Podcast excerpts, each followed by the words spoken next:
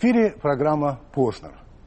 Гость программы – маршал Советского Союза, четырежды герой Советского Союза Георгий Константинович Жуков. В 1966 году на только что созданной экспериментальной творческой киностудии делали фильм. Он был посвящен 25-летию битвы под Москвой и назывался он «Если дорог тебе твой дом». В этом фильме снимали знаменитые советские маршалы, ну, Конев, Рокоссовский и, разумеется, самый знаменитый Жуков. Кроме того, Жукова интервьюировали дополнительно, и брал у него интервью писатель Константин Симонов. Фильм «Если дорог тебе твой дом» вышел в 1967 году. Вышел с трудом, потому что против него возражало главное политическое управление советской армии и военно-морского флота. Пришлось убрать все то, что касалось, касалось а, процесса над Тухачевским, Блюхером, Егоровым, а, Якиром, ну и так далее. Но фильм все-таки вышел.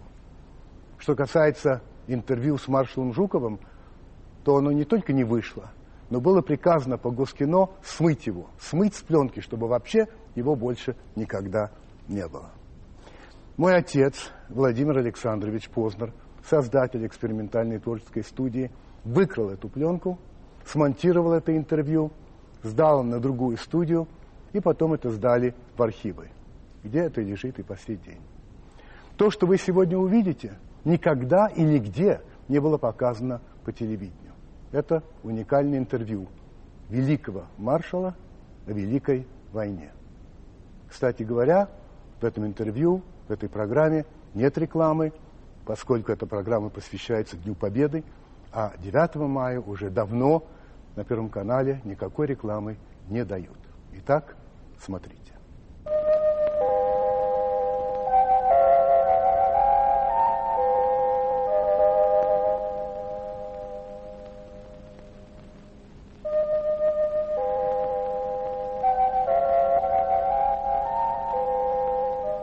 Георгий Константинович, вот такой первый вопрос, с которого хотелось бы начать. Когда и как вы узнали о тяжелом положении, сложившемся здесь, под Москвой? В конце сентября, в начале октября я командовал войсками Ленинградского фронта,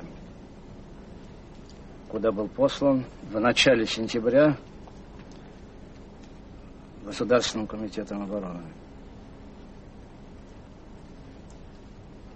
Как командующий фронтом и как член ставки Верховного командования, я, естественно, был достаточно информирован о сложившейся обстановке конце сентября и особенно в начале октября.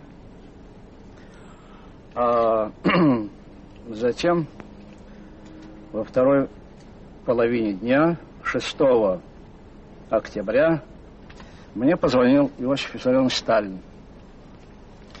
Ну, поинтересовавшись, как идут дела на фронте, как обстановка, он сказал, что мне нужно будет немедленно вылететь в Москву для выполнения особого задания. Ну, я ему сказал, что завтра же вылетаю. 7 числа, 7 октября, э, сдав дела по командованию фронтом начальнику штаба фронта генералу Хозину, я вылетел в Москву. В Москву прилетел уже вечером и сразу же направился на квартиру Сталина в Кремле. Сталин болел гриппом, но работал. Поздоровавшись кивком головы, он предложил посмотреть на карту и сказал, вот смотрите, какая сложилась обстановка на западном направлении – не могу говорит, добиться ясного доклада. Э, что происходит сейчас? Где противник, где наши войска, И если вы можете, поезжайте немедленно в штаб Западного фронта, разберитесь там с обстановкой и позвоните мне в любое время суток, я буду ждать. Ну, я заехал в генеральный штаб, где вкратце меня информировал в обстановке дополнительно Борис Михайлович Шапошников. Тут же направился в штаб Западного фронта, которым командовал Иван Степанович Конев. Член военного совета был там Булганин, начальником штаба Соколовский. Прибыл я в штаб фронта в районе Гжатска. Штаб тогда еще находился. Уже поздно. Вечером, вернее, даже уже ночью. Это было часа так в час примерно, может, пол второго ночи. Товарищи работали. В это время. Ну, что я, собственно, дополнительно выяснил главным образом о действии окруженных частей. Связь которой к этому времени по существу штабе фронта была порвана.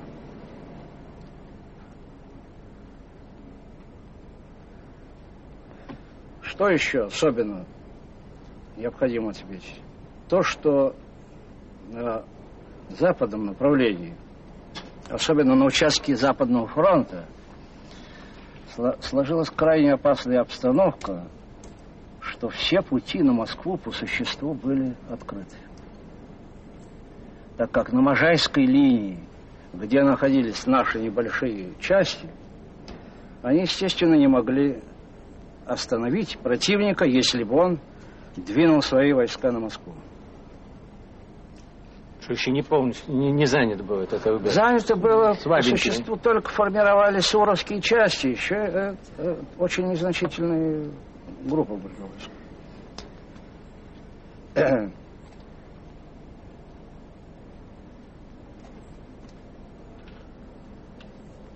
Единственное, собственно говоря, так сказать, здесь выигрышное положение создалось, то, что немцы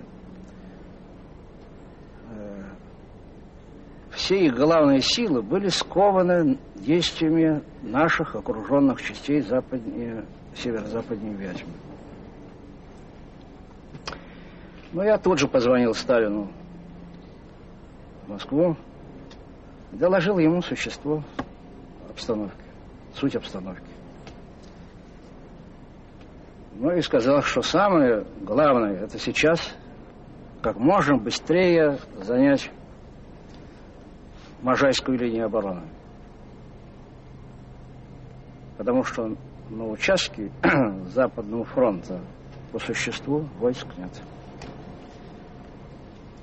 Надо стягивать на Можайскую линию все, что можно тянуть с соседних участков, с соседних фронтов, из резерва ставки и быстрее приводить их в оборонительное состояние. Он спросил, а где, собственно говоря, части 16-й армии, 19-й армии, 20-й армии, группа Болдина Западного фронта, затем 24-я, 32-я армия резервного фронта. Ну, что, находится в окружении, дерутся западнее Вязьмы. Что вы намерены делать, Сталин спрашивает. Я говорю, что нужно для выяснения обстановки немедленно выехать к Буденному. А вы знаете, где штаб его? Где Буденный? Я говорю, нет, не знаю. Конев тоже не знает. Так связи нет с Буденным. Со штабом резервного фронта. Со штабом резервного фронта, да. Поеду искать где-то в районе Малоярославца должен быть. Так, по всем признакам он должен быть там. Хорошо, поезжайте, разберитесь и тотчас же докладывайте мне. Ну, я перед рассветом 8 числа прибыл в район Обнинская. Полустанок Обнинская. Хорошо мне знакомый полустанок. По детству и юности моему.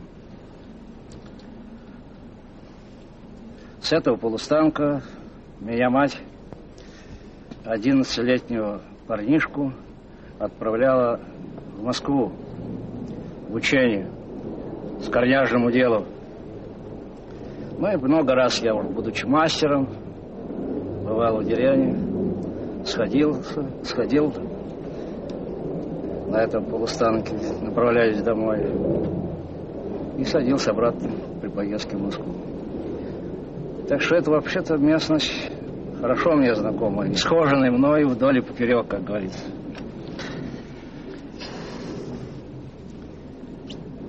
Э, когда я подъезжал к Обнинску, признаков э, нахождения штаба я не заметил. А потом вдруг вижу два связиста тянут проволоку недалеко от дороги. Я остановил машину, спрашиваю, товарищи, не знаете вы, где штаб резервного фронта?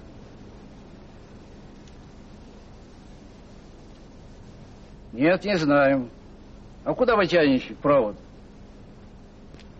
Куда надо, говорит, туда и тянем. Здоровый детин. Ну, думаю, солдат хорошо службу знает, раз мало знакомому человеку, Дает даже незнакомому да? человеку, так отвечают. Но пришлось назвать, кто я такой есть. Ну, вот, извиняюсь, мы вас не знаем в лицо, поэтому так ответили. А что касается штаба, то вы его, говорит, уже проехали. Вот за мостом, на Портве, э, за мостом через Протву. Да. На горе подниметесь, там вам охрана там покажет, куда надо ехать. Ну, я поблагодарил, поехал. Ну, действительно, через три минуты я уже был в штабе. Как раз в это время представитель ставки Мехлис куда я попал в первую очередь в комнату, разговаривал по телефону, кого-то здорово распекал. Тут же вошел начальник штаба. Но меня интересовал командующий. Я говорю, где командующий? Где Семен Михайлович? Товарищ генерал, сами не знаем. Вчера поехал в 43-ю армию. Боимся, не случилось ли что-то с Семеном Михайловичем? посылали офицеров связи, ну, до сих пор не нашли Семена Михайловича. Ну, короче говоря, там ничего толком дополнительно не узнал. Поехал искать Семена Михайловича. Думал, где Поехал через Малый Ярославец, ближе к фронту. Думаю, там скорее разберутся в обстановке. Как, как проезжая через Малый Ярославец, э, увидел машину. Спрашиваю, чьи машины? Семен Михайлович Буденного. Ну, я обрадовался, что Семен Михайлович отошел. Да. Вошел в помещение райисполкома, где Семен Михайлович был, находился. Застал, внимательно рассматривал карты. Ну, поздоровались, потолковали с ним, значит, как что. Он, я ему сказал, что был у Конева, как дела у Конева. Я говорю, что вот дела сложились не особенно хорошо. А у нас, говорит, тоже не лучше. Дорогу на Малорославец и далее на Москву, собственно говоря, нечем прикрывать. А это очень опасное направление. Мы поговорили с Семеном Михайловичем. Я говорю, что возвращайся в штаб. Сказал ему, где он остановился. Позвони сейчас же Верховному и доложи обстановку как она здесь сложилась на твоем участке. И скажи, что я поехал в сторону Юхова, Юхнова, а затем э, в направлении Калугу. Хочу разобраться, что там происходит. По э, пути Юхнов я встретил коменданта укрепленного района Малый Рославец, который только фактически начал формироваться. Но поговорил с ним, дал ему указания в отношении разведки, обеспечения этого направления в пределах его возможностей. Сам поехал в Медынь. Ну, в Медыне, кроме разрушений, которые произвела там авиация накануне, ничего там не было, никаких войск не было. Обнаружил только, значит, встретил женщину копается что-то такое. Хотел разузнать у нее, обращаюсь к ней, не отвечает, смотрит непонимающим взглядом, что и как. Вдруг выходит, значит, из угла другая женщина, половина мешка набита у нее чем-то. Вы, говорит, у нее не спрашивайте ничего. Она с ума сошла. С горя. Какого, я говорю, горя? А вот вчера налетела авиация. Она, говорит, набирала воду из колодца. На ее глазах в дом попала бомба. Дом разрушил, и под этими обломками э, придавил ее внучат двоих. Да вот и я, говорит, то же самое. Собираюсь уходить на Малоярославец. Но ничего не найду. Вот тоже дом наш разрушил. Надо что-нибудь такое из-за дежонки запастись на дорогу. Ну, я спросил, солдаты военные тут были, каким части? Нет, никого. Ночью сегодня прошли, провезли раненых. Две машины прошло. А милиция, говорит, позавчера, вчера вечером тоже самое отошла. Никого нет. Тут и жители все ушли в сторону Малоярославца. Ну, поехал я дальше в направлении Юханова. В, в одном перелеске вдруг меня остановили солдаты. В шлемах. Смотри, танкисты. Кто вы будете? Спрашивают. Я назвал себя. А вы кто такие? А мы танкисты. Какая часть? Бригада танковая. Кто командир? А вот он очень далеко. Ну, я пошел. К счастью, увидел мой знакомый человек.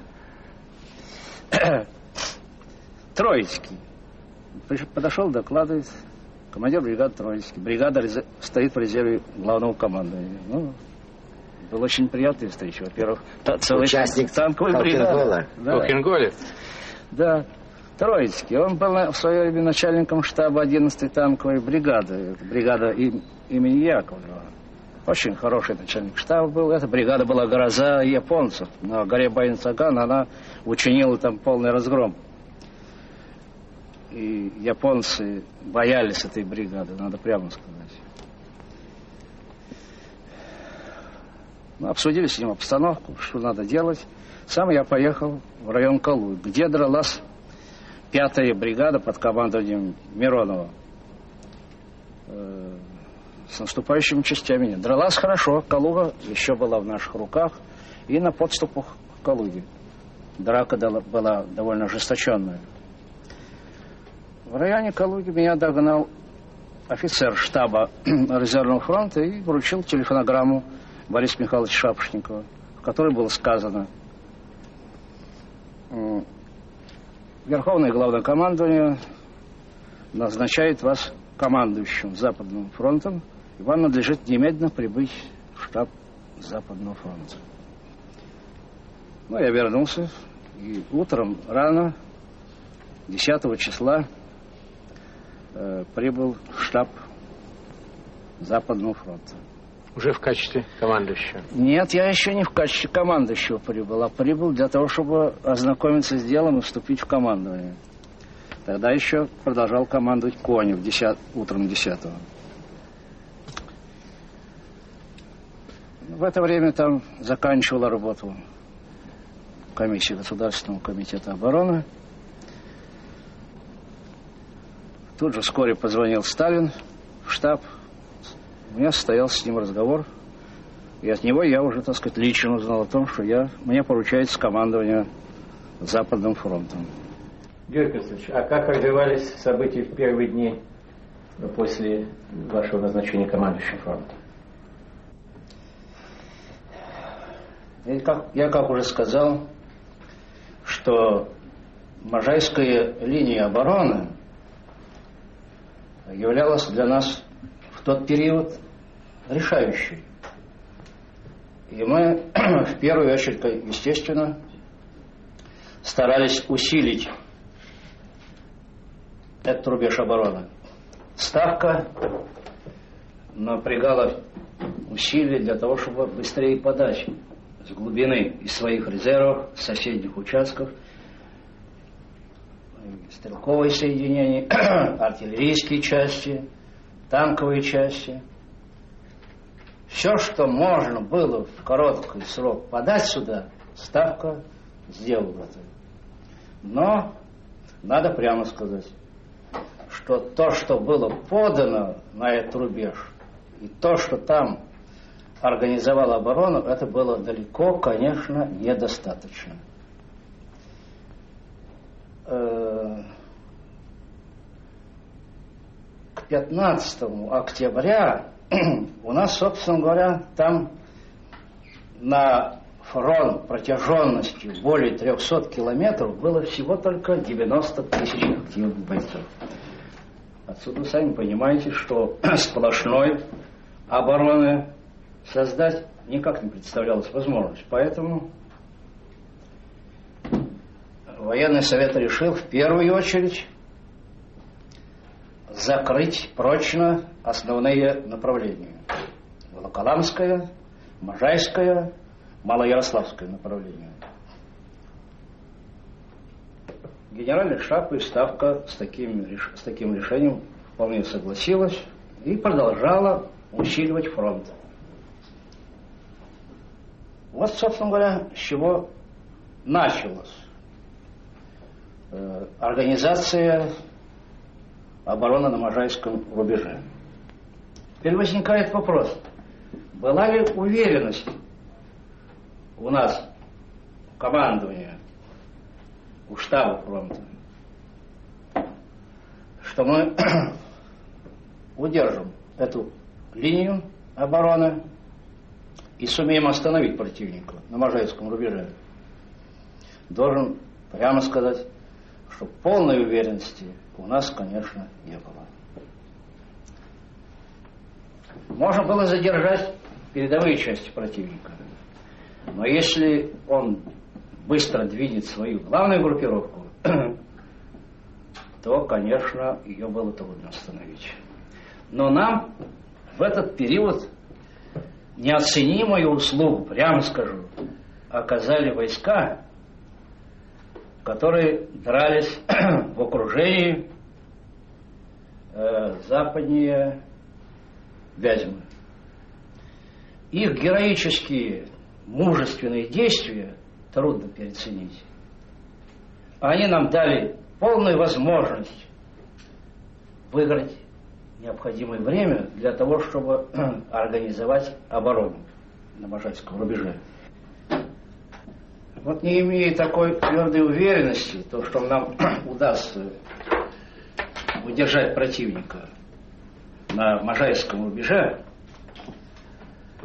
мы тогда приняли решение, и Верховное Главнокомандование утвердило наше соображение, мы решили создать в тылу на линии Новозавидовский, Клин, Истринское водохранилище, Дорохово, Нара, Алексин, тыловой рубеж обороны. И готовить его основательно на случай, если нам не удастся удержаться на Можайской линии. На этот тыловой рубеж было много брошено инженерных частей, москвичи там работали, копали день и ночь, и подходящие части, значит, которые не были предназначены непосредственно для обороны Можайского рубежа, они в качестве резерва оседали на тыловом рубеже. Командующим армиями был дан особо секретный приказ, каждому командующему отдельно приказ был дан, э, с указанием, что если не удастся удержать противника на Можайском рубеже, то организованно, полномерно отходить на тыловой рубеж прикрывая свой отход сильными арьергардными частями и ударами авиации. Георгий Александрович, а какой момент на протяжении всей московской битвы вы считаете самым опасным для судьбы Москвы? Видите, все моменты были опасные. Но самый опасный момент, я считаю, это период с 10, вернее, с 6 по 13 октября, когда Можайская линия обороны не представляла надежной обороны. Это был самый, считаю, ответственный момент, когда противник имел возможность без препятствий, без особых препятствий рвануть на Москву. А уже вот этот период, когда, когда буквально в 25 километрах были немцы, на канале, Крюково, это уже не столь опасно. Тула, да? Да. Это тоже момент опасный, но надо сказать, что на путях к Крюкову, на путях к Яхроме, на путях к Красной Поляне, к Кашире, противник понес такие потери, что в этих районах он уже не представлял той опасности, которую он представлял вот в период с 6 по 13 октября, когда он был довольно сильный, имел хорошо укомплектованные свои ударные группировки, особенно бронетанковые войска. Вот преодолевая пространство, преодолевая ожесточенное сопротивление наших войск, он понес такие потери, что он с выходом в район Крюкова, Яхрома, Красная Поляна, уже был по существу не способен продолжать наступление. Поэтому он здесь был уже менее опасен. А в этот, э, ну, в этот период вообще все очень, очень уж приблизилось в то время к Москве. Ну, э, ваш командный пункт Западного фронта Перхушкова. Да, а он... сколько до немцев было? А. Расстояние, конечно, до линии фронта. Вначале это было, когда драка шла на подступах к Можайской линии. Э, расстояние было сравнительно нормальное. А вот когда он начал теснить 16-ю армию, фланг 5-й армии, 30-ю армию, здесь расстояние, конечно, было до предела, как говорят, сокращено. И запад. Расстояние было, можно назвать, даже опасным для расположения штаба. Но, откровенно говоря, мы тогда даже как-то и не подумали, что это расстояние э, становится опасным. Мы исходили тогда из других, пожалуй, соображений. То, что отход штаба фронта в тыл, в такой тяжелый для войск момент, он мог быть воспринят не совсем хорошо, знаете. Всегда, когда штаб уходит в тыл, то всегда в подчиненных штабах и в войсках создается такое впечатление, что, значит, положение на фронте вроде не совсем становится устойчивым. Думать, не пора ли нам, так сказать, самим тоже оглядываться подальше. Я думаю, что этот психологический момент оправдывает нахождение в Перпушково штаба фронта на таком, безусловно, опасном расстоянии. Георгий Александрович, а московское ополчение, москвичи какую роль сыграли? Ну, что можно сказать о московском ополчении? Вначале, конечно, у сформированных ополченческих дивизий не было, конечно, опыта в борьбе с таким сильным противником, где им приходилось драться. Но постепенно они, собственно говоря, набирались опыта и дрались неплохо. Они были укомплектованы, как вам известно, разным составом. Там были ученые в почтительном возрасте, инженеры, работники культуры, партийные работники, советские работники.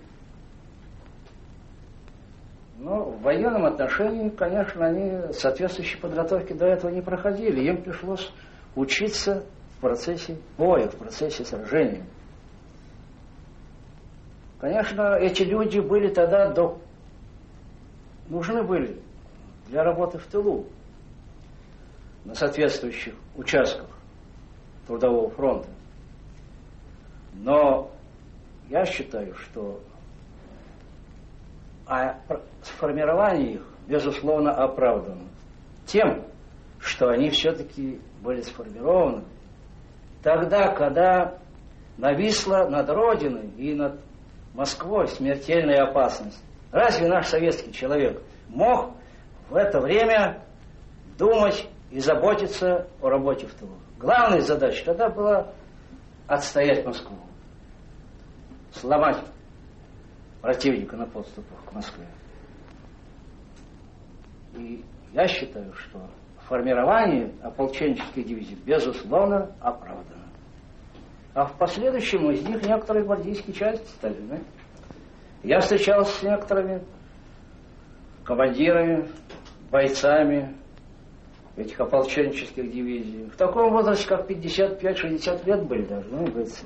И, заканчивали... и они себя чувствовали прекрасно. И заканчивали да? войну в Восточной Пруссии. Да, да, даже некоторые, я помню, даже на подступах Берлина я встречал, знаете. Начав путь под Москвой. Да, и они духом, так сказать, были довольно крепкие, не говоря о том, что они втянулись и физически даже в войну. Вот, он... А вот, э, так сказать, может быть, повести могли примеры, так сказать, наибольшей напряженности вот этой оборонительного периода боев под Москвой. Напряжение было огромное. Напряжение особенно было большое, когда немцы начали наступать 15 и 16 ноября, когда они на флангах нашей обороны создали очень большое превосходство в силах, особенно в танковом отношении. Как вам известно, они главную ставку ставили на бронетанковые войска и э, на авиацию. Э, вот в этот период была самая, пожалуй, я бы сказал, напряженная битва. Потому что вот на участке 16-й армии немцы в общей сложности ввели в дело более 650 танков. Это причем в первом эшелоне было введено. Они бросили сразу, так сказать, ну, против Рокоссо... армии Рокоссовского вот такую махину – и надо сказать, положение было довольно пикантное в ряде моментов. Наши войска, конечно, нигде не дали себя окружить. У нас была построена довольно глубокая оборона, в том числе противотанковые отнош... в противотанковом отношении. Танковые бригады у нас, как правильно, во взаимодействии с артиллерией были расположены глубоко системой засад. Так что немцы своими танковыми частями, вклинившись в оборону, они попадали под расстрел танковых засад. Но все же нашим войскам было тяжеловато, конечно, особенно в этом отношении армии Рокоссовского, куда обрушится самый мощный, сильный удар. Конечно, Константин Константинович мог бы вам рассказать детали эти. Он непосредственно руководил этим боем, и он переживал, пожалуй, больше, чем командующий фронтом. Были моменты тяжелые, я вам прямо скажу, на его участке. Фронт выгибался иногда дугой, и казалось, вот-вот может случиться непоправимое. Будет фронт прорван. Но нет, Фронт выдержал. И, будучи подкрепленным, вновь противнику давали надлежащий отпор. Мы для того, чтобы укрепить это самое опасное направление для нас, для армии Рокоссовского мы перебрасывали все, то, что можно, с других соседних участков.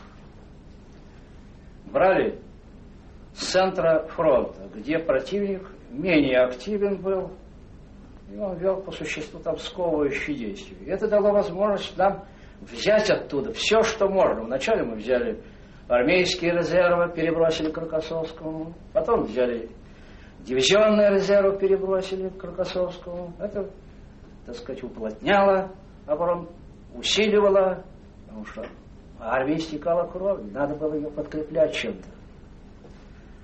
А затем дело дошло до того, что мы уже начали, в батальонах начали брать отдельные взводы, отдельные группы танков, отдельные противотанковые ружья. И все это на машинах быстро доставлялось на участок 16-й армии и включалось в борьбу на самых таких э, ответственных участках. Ну и в конце концов нам все же удалось укрепить армию Рукосовского. Войска дрались мужественно и не дали себя опрокинуть. А затем с подходом первой армии, э, которой командовал Василий Иванович Кузнецов, между прочим, в составе которой были э, три или четыре, я сейчас точно не помню, бригады моряков. Это были мужественные бойцы. Я должен вам сказать, что я с ними имел дело под Ленинградом, когда Ленинград был в тяжелой опасности, серьезной опасности. В районе Урицка, в районе Пулковских высот, в районе Колпина. Эти морские бригады покрыли, я прямо скажу, себя неувядаемой славой. И они были грозой для немцев. Немцы, когда выясняли, что здесь действуют моряки, не особенно ретиво бросались в атаке. И под Москвой здесь. Их было здесь, насколько я помню, шесть бригад. И они в ряде мест спасали положение. А первой ударной армии, в которой было больше всего моряков, там не то три, не то четыре бригады, я сейчас точно не помню, они атаковали очень лихо противника. Они очень быстро словали сопротивление противника, когда перешли в контрнаступление в районе Клина особенно. Ну и в дальнейшем то же самое. Морякам только можно будет, можно будет сказать сейчас большое спасибо за боевую такую работу. Когда у вас созрел план, собственно говоря, для перехода в контрнаступление? Ведь я вам должен сказать, по этому вопросу много, так сказать, написано и прочее, но в ряде случаев это не совсем правильно ощущается. Видимо, по незнанию. Я вам должен сказать, что до первых чисел декабря в нашем замысле не было контрнаступления. Вся забота была тогда остановить противника, измотать его и нанести контрудары с тем, чтобы отбросить вот эти вклинившиеся на флангах группировки. А, а когда было установлено нашей разведкой по поведению противника, по его, так сказать, уже действиям, было установлено, что противник выдохся окончательно и не выдерживает уже наших контрударов, особенно когда была введена первая ударная армия Кузнецова. В это время нам стало понятно, что мы не должны остановиться на контрударах, а должны немедленно использовать такой благоприятный момент и развернуть контрнаступление. О чем мы и докладывали ставку Верховного главнокомандования. Я помню переговоры с Александром Михайловичем Василевским по этому вопросу, с Шапошниковым, они тоже были такого же мнения. Да. И тогда Верховный Главнокомандующий приказал представить нам соображение насчет контрнаступления. Такой план был представлен, одобрен, и одновременно э, Ставка приказала и соседним фронтам, Калининскому и правому крылу Юго-Западного фронта подключиться и повести общее контрнаступление. Я считаю, что это был момент выбран довольно удачный. Потому что у противника уже не было сил не только наступать на Москву, а не было фактически способности выдержать э, нашу контрудар и организовать оборону. И скорее всего у них понял это Гудерьян и Гобнер, которые взяли на себя ответственность уже 3 числа сматывать, так сказать, удочки, постепенно отводить свои войска, с тем, чтобы не подвергнуть их окончательному уничтожению. За что, между прочим, этот Гопнер да, был разжалован в звании, лишен всех орденов и прочее, да, и уволен в отставку. Ну и не поздоровился, конечно, Гудерьяну, который удирал очень быстро.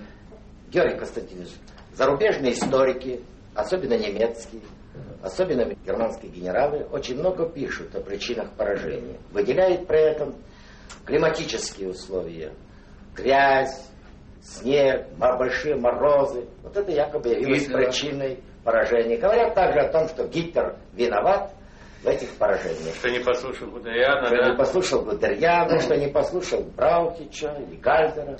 Как вы оцениваете эти события и причины поражения германской армии под Москвой? Видите, надо выискивать какие-то причины для того, чтобы оправдать провал. Что можно сказать? Если говорить о климатических условиях, конечно, грязь была, мороз был, зима была, осень была. В этих климатических условиях и советские войска действовали. Так что это не научное доказательство. провала плана взятия Москвы и провал, собственно, плана молниеносной войны. Дело, конечно, не в том, что Гитлер повернул часть сил, в том числе и армию Гудерьяна, на юго-восток с целью помочь юго-восточным группировке, э, южной группировке своей, помочь взять Украину, и затем Крым. Не в этом дело. Могло, собственно говоря, получиться для немецкой армии, если она бросилась бы на Москву в тот период, могло получиться еще хуже, чем получилось. Потому что те силы, те резервы, которые потом ставки, ставку вынуждена была израсходовать на создание нового фронта на юго-западном направлении, они могли быть использованы во фланг и тыл Гитлеру, когда, если бы он бросился на Москву в тот период, когда его отговаривали, так сказать, не отложить на месяц наступление. Дело не в этом, конечно. Дело в том, что Гитлеру и его генералитету, генеральному штабу, так ведь не удалось осуществить ни одной стратегической цели в 1941 году. Не только взять Москву, но он не смог даже взять Ленинград. Он не мог осуществить своих стратегических целей и на юге нашей страны. Гитлеровцы, конечно, не рассчитывали что им будет оказано такое ожесточенное сопротивление, при этом чем дальше они продвигались, тем сильнее нарастало это ожесточение. А уж когда противник вышел к Москве, тут, конечно, наш каждый советский человек вполне отдавал себе отчет – необходимости еще больше оказать сопротивление врагу. И противник на каждом своем, так сказать, шагу, он нес одну потерю за другой. Вот в период московского сражения все поля усеяны были трупами немецких солдат. А это он терял здесь довольно хороший кадр. А сколько погибло у него здесь танков, сколько авиаций, он здесь погубил по существу самые лучшие опытные кадры, нарвавшись, в свою очередь, на соответствующие наши группировки. Почему ему не удалось своими ударными группировками добраться до Москвы и взять ее? Наш ставка и командование фронта сумело своей разведкой своевременно вскрыть, где готовится главный удар на юге, где готовится на севере. И когда нами было установлено, что наиболее опасный участок для нас является Волоколамское, Истринское и Клинское направление, на, то есть на участке 16-й армии, здесь, собственно говоря, было подготовлено для противника довольно глубокая оборона. Во всех отношениях. Особенно в артиллерийском и противотанковом отношении. И затем Значит, когда началось это самое сражение, немцы, как я уже упоминал, они истекли кровью, не добившись достижения поставленной цели. Вот где надо искать немецким генералам, что они просчитались э, в своих расчетах. Они считали, что советские войска не способны, и у нас нет сил защитить столицу. Они переоценили свои силы, что им удастся легко, так как кое-где удавалось, значит, Э, провести эту операцию, а расчет их был, оказался фальшивым. Не хватило сил у немецкой армии сломать сопротивление на самом ответственном участке. Вот так же дело было под Ленинградом. Мы себе отдавали отчет. Что себя представляет Ленинград, если бы немцы взяли? Это значит, соединившись с финнами, эта вся немецко-финская группировка имела возможность затем ударить в обход Москвы. И тогда обстановка серьезно осложнилась бы и с обороной Москвы. Тогда надо было создавать новый фронт. Там они провалились. Перебросили часть сил сюда на усиление на московское направление, но они здесь получили сопротивление не меньше, чем, так сказать, Ленинградом. Ну и, конечно, каждый наш советский человек – в том числе и москвичи особенно, все сделали для того, чтобы здесь разгромить немецкие группировки, чтобы их путь был последним здесь, на Москву. Я считаю, что московское сражение явилось очень крупной победой стратегического масштаба. Это по существу э, заложило основу для дальнейшего и окончательного так сказать, разгрома э, немецких войск. Среди вот война огромная была, среди всех ее огромных событий, что вот у вас лично больше всего, с особенной силой живет? Что запомнил? Да, больше всего. Все запомнилось. Война была действительно тяжелая. Каждый солдат, каждый офицер, каждый генерал, я думаю, что тот, кто участвовал в битвах, сражениях, в войне, не может забыть такой тяжелой войны, такого тяжелого испытания для советского народа. Но больше всего, конечно, мне запомнилась эта битва под Москвой. Мы отлично понимали, что это значит. И я до сих пор помню самые мелкие детали этого сражения. Перед этим, правда, я провел э, большое сражение за Ленинград. Тоже памятные дела. Но все же Москва это было самое тяжелое испытание. И больше всего, конечно, запомнилось.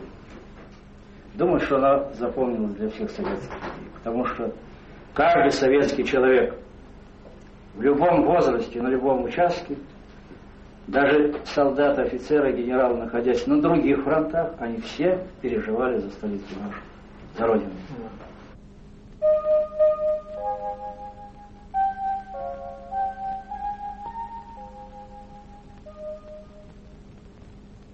Как я сказал в начале этой программы, интервью с маршалом Жуковым было приказано уничтожить. Почему? Да только по одной причине. Потому что он говорил правду. Я считаю, что все те, которые участвовали в этой войне, и ветераны, их дети, близкие, имеют право знать о войне. И это, если хотите, шаг в эту сторону. И в этот день я от себя, от всех тех, кто делает программу «Познер», от всей души и от всего сердца поздравляю всех ветеранов, всех их близких с этим замечательным праздником, победой в Великой Отечественной войне.